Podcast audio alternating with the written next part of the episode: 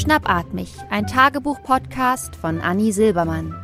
Neunter Eintrag: Landleben oder Mensch versus Natur.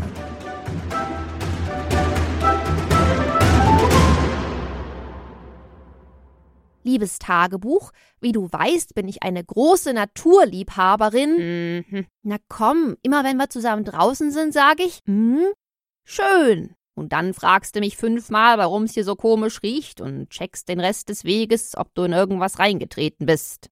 Ja, weil ich auch einfach das Gefühl hab, dass ich die Natur ein ganzes Stück lieber hab als sie mich.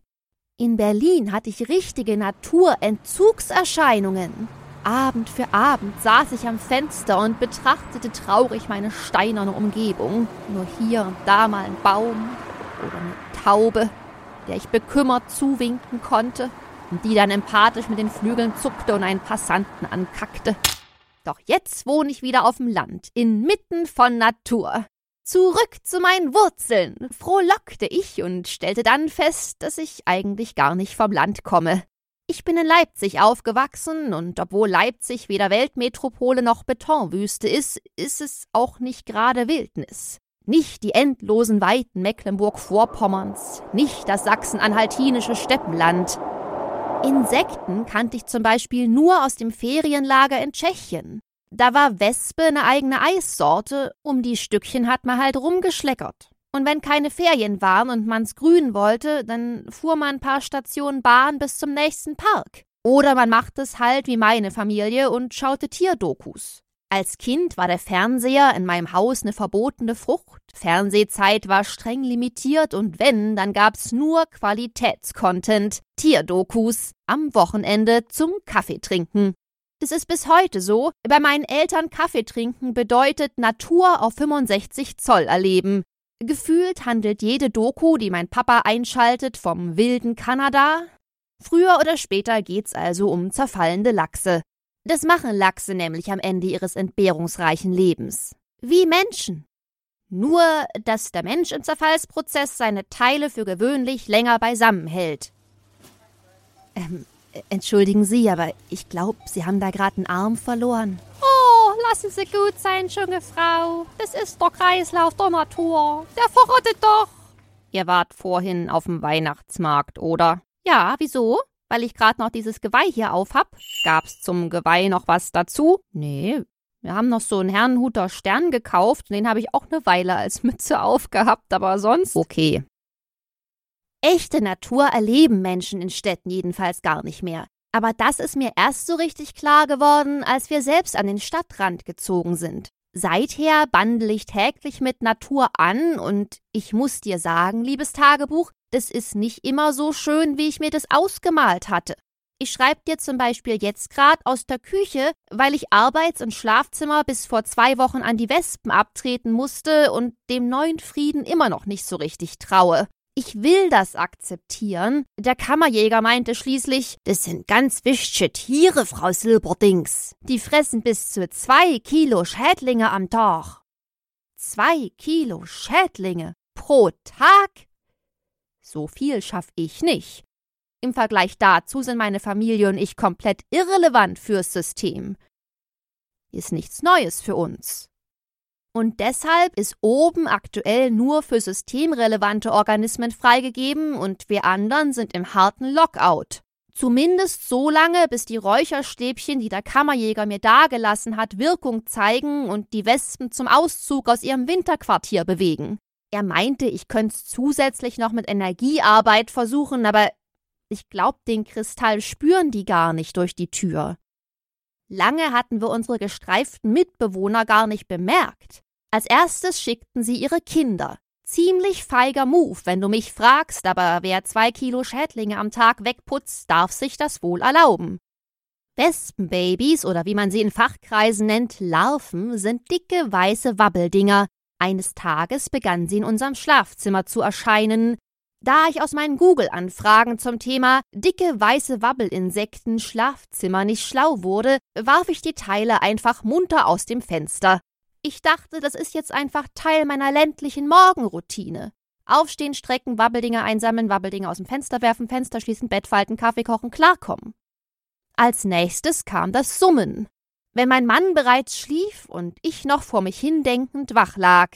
Zunächst blieb ich entspannt. Mein Mann macht oft Geräusche im Schlaf. Wir haben gerade eine schnupfenbedingte Schnarchphase hinter uns, dann gab's die Zeit, wo er immerzu kicherte, und jetzt summt er eben. Doch eines Nachts, als ich trotz oder vielleicht gerade wegen des monotonen Summens eingeschlafen war, wurde ich von einem markerschütternden Schrei geweckt. Ah, meine Hand! Ah! Licht aus! Mein Mann ist nachts sehr lichtempfindlich. Was ich aber in den fünf Sekunden mit Licht ausmachen konnte, war, dass er irgendwas dickes Rotes im Arm hielt. Was hast denn da? Hä? Na, na, das Rote, was ist denn das? Das war seine auf ihre doppelte Größe geschwollene Hand. Und da war auch wieder das Summen. Diesmal konnte es nicht von meinem Mann kommen, es sei denn, er war doch endlich meiner Bitte nachgekommen und hatte die Kunst des Obertongesangs erlernt, wodurch er nun fluchen und summen gleichzeitig konnte. Das Summen kam nun aber eindeutig aus unserem Bett, und es klang ein bisschen gequält.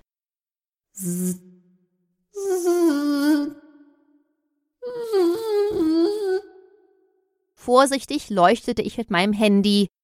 Auf der Bettseite meines Mannes wandten sich zwei halb zerquetschte Wespen im Todeskampf. Mein Mann hatte sie im Schlaf wohl platt gemacht und sie hatten sich verteidigt. Da mein Mann zum Handkühlen entschwunden war, schaltete ich erneut das Licht an und sah, dass aus dem Dachbalken über unserem Bett eine ganze Schar Wespen gekrabbelt kam. Vermutlich hatten die mitbekommen, was mit ihren Freunden passiert war. Ich entschuldigte mich profus und betrat den Raum erst drei Tage später wieder, als der Kammerjäger endlich Zeit hatte, zu schauen, was hier überhaupt das Problem ist. Wenn man in der Stadt wohnt, hat man offiziell das Recht, Natur zu unterdrücken. Dann sagt vielleicht der ökologische Otto, äh, Freunde, hier ist ja eigentlich so ein Landschaftsschutzgebiet und die Tiere, die hier wohnen, die reagieren schon so ein bisschen empfindlich auf Lärm. Aber wenn Lollapalooza halt schon geplant ist und 85.000 arschteure Tickets verkauft sind, dann müssen die Pferde in Märkisch-Oderland halt mal halblang machen. Darf man halt nicht so nah an die Stadt ziehen, wenn man's ruhig will. Wenn man auf dem Land wohnt, ist es anders. Da ist plötzlich alles Leben schützenswert. Da muss der Mensch schon mal zurückstecken, damit die Wespe nisten, die Spinne spinnen und die Ameise ihre Straße bauen kann. Einmal quer durch unser Wohnzimmer.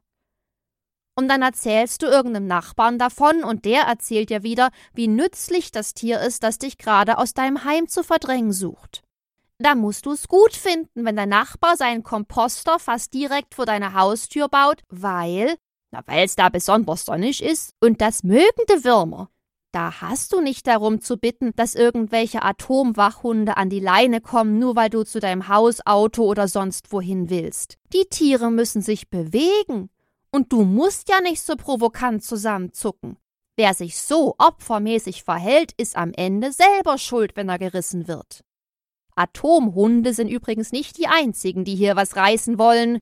Über dem Spielplatz unserer Siedlung kreiste von Frühjahr bis Sommer ein Bussardpärchen.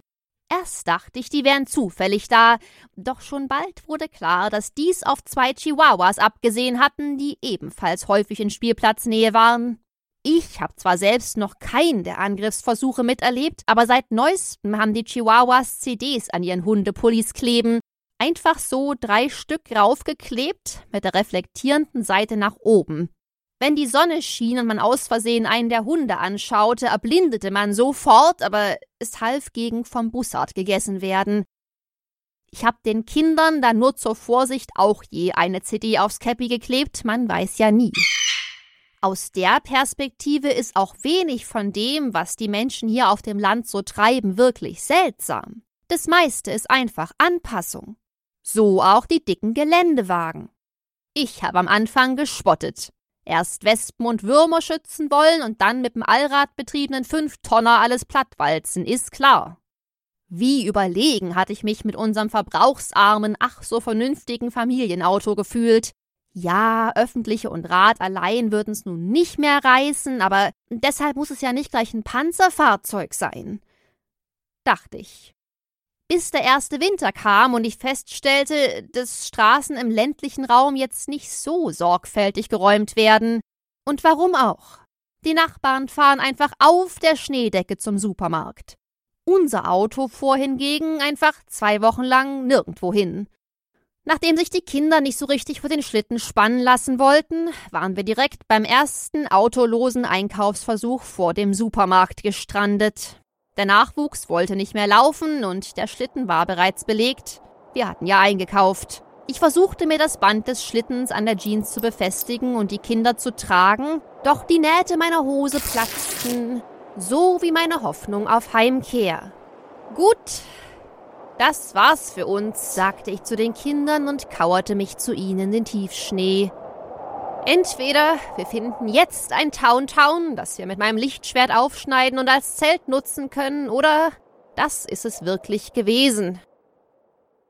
Direkt einfrieren schien uns allen übertrieben, also sahen wir uns um. Kein Town-Town weit und breit, aber etwas Besseres. Ein Mercedes G500 mit mir bekanntem Kennzeichen. Das Auto gehörte irgendeiner Nachbarin, da war ich mir ganz sicher. Aber wie hieß die gleich? Und wie sah die aus? Kennst du das, liebes Tagebuch?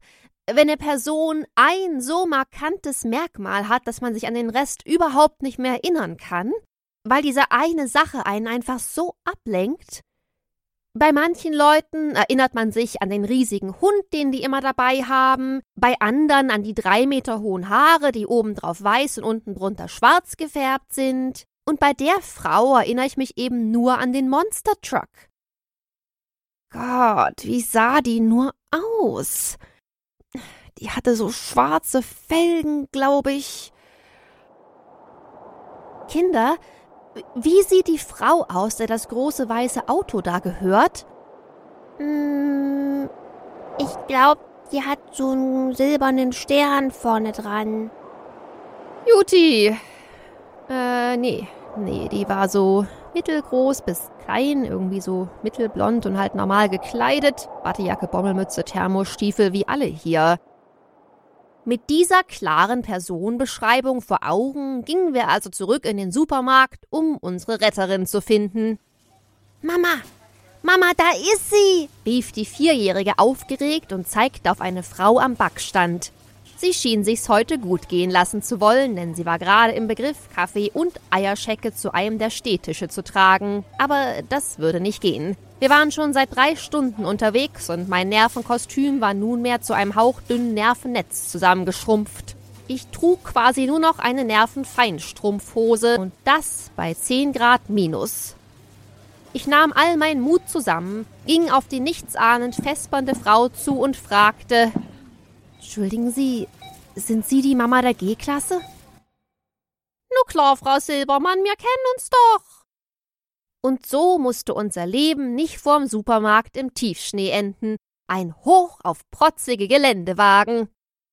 Na ja, dann lege ich mich jetzt mal zu meinem Mann auf den Fußboden ins Wohnzimmer. Da haben wir gestern semi-erfolgreich versucht, eine Ameisenstraße umzuleiten. Mal sehen, ob's geklappt hat. Oder ob sie sich eine neue Trasse über meinen schlafenden Mann gebaut haben. Aber Ameisenbisse sind ja wirklich nicht so schlimm. Außer man ist halt allergisch. Mach's erstmal gut, liebes Tagebuch. Bis nächste Woche.